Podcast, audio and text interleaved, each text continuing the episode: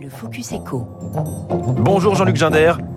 Bonjour Monsieur Geffrier. Vous êtes économiste, spécialiste de l'énergie. Bienvenue sur Radio Classique. On va s'arrêter euh, sur cette hausse des prix. Je parle du gaz, plus 10% au 1er juillet, plus 5% au 1er août. Et voilà, en ce 1er septembre, plus 8,7%. C'est le tarif réglementé. Jean-Luc Ginder, pourquoi ces hausses successives? C'est un signe, entre autres, de la reprise économique.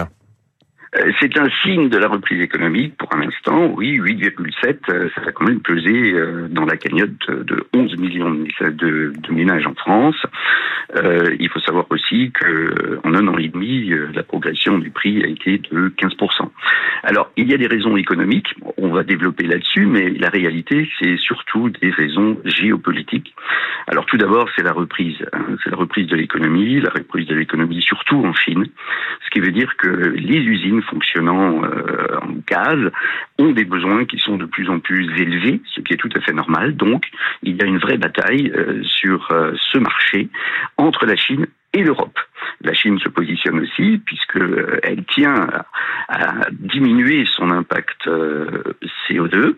Donc la transformation d'un bon nombre d'usines de, production d'électricité qui pour l'instant sont essentiellement au charbon à les passer au gaz va aussi reprendre sur cette tension-là, c'est-à-dire la demande chinoise, asiatique en général, est de plus en plus élevée et c'est pour cela effectivement qu'il y a une montée du prix. C'est-à-dire que le méthanier au lieu, c'est-à-dire le transport euh, du, gaz par bateau, a beaucoup plus tendance à aller euh, vers les régions asiatiques que vers les régions européennes. Et, et puis, à cela le, le, gazoduc Nord Stream 2, hein, euh, et voilà, mesures de rétorsion sans doute de la Russie. Que vous avez une demande de plus en plus forte de la Chine, c'est la reprise économique, et vous avez cette fois-ci euh, un poids qui est celui du producteur, celui qui nous intéresse le plus, c'est-à-dire euh, la Russie, euh, qui ferme le robinet. Pourquoi?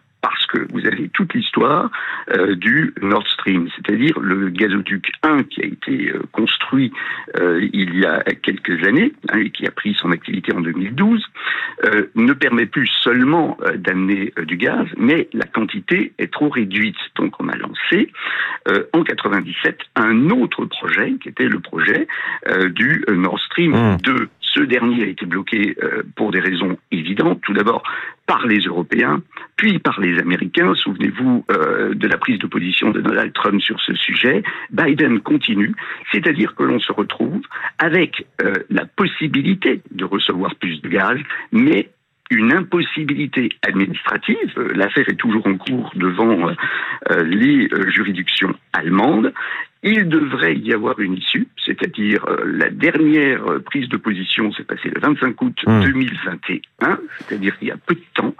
Si ce deuxième gazoduc, et bien sûr, il rentrera en fonction, cela permettrait de détendre massivement le cours effectivement du gaz et de reprendre une situation, je dirais, plus détendue. Sauf que, sauf Vladimir Poutine euh, montre en travers de cette fermeture de robinet euh, le côté indispensable du gazoduc et surtout indispensable de la Russie. Jean-Luc Ginder, quel impact réel pour le consommateur de cette hausse de prix continue depuis plusieurs mois On parle là des tarifs réglementés, mais les autres tarifs suivent sans doute le mouvement d'une façon ou d'une autre. Tout à fait. Pourquoi? Parce que vous avez tous les coûts de production, c'est-à-dire toutes les usines qui fonctionnent essentiellement au gaz vont avoir des coûts de production beaucoup plus élevés. le coût du transport, euh, vous allez avoir tout ce qui est impacté, c'est-à-dire en différentiel.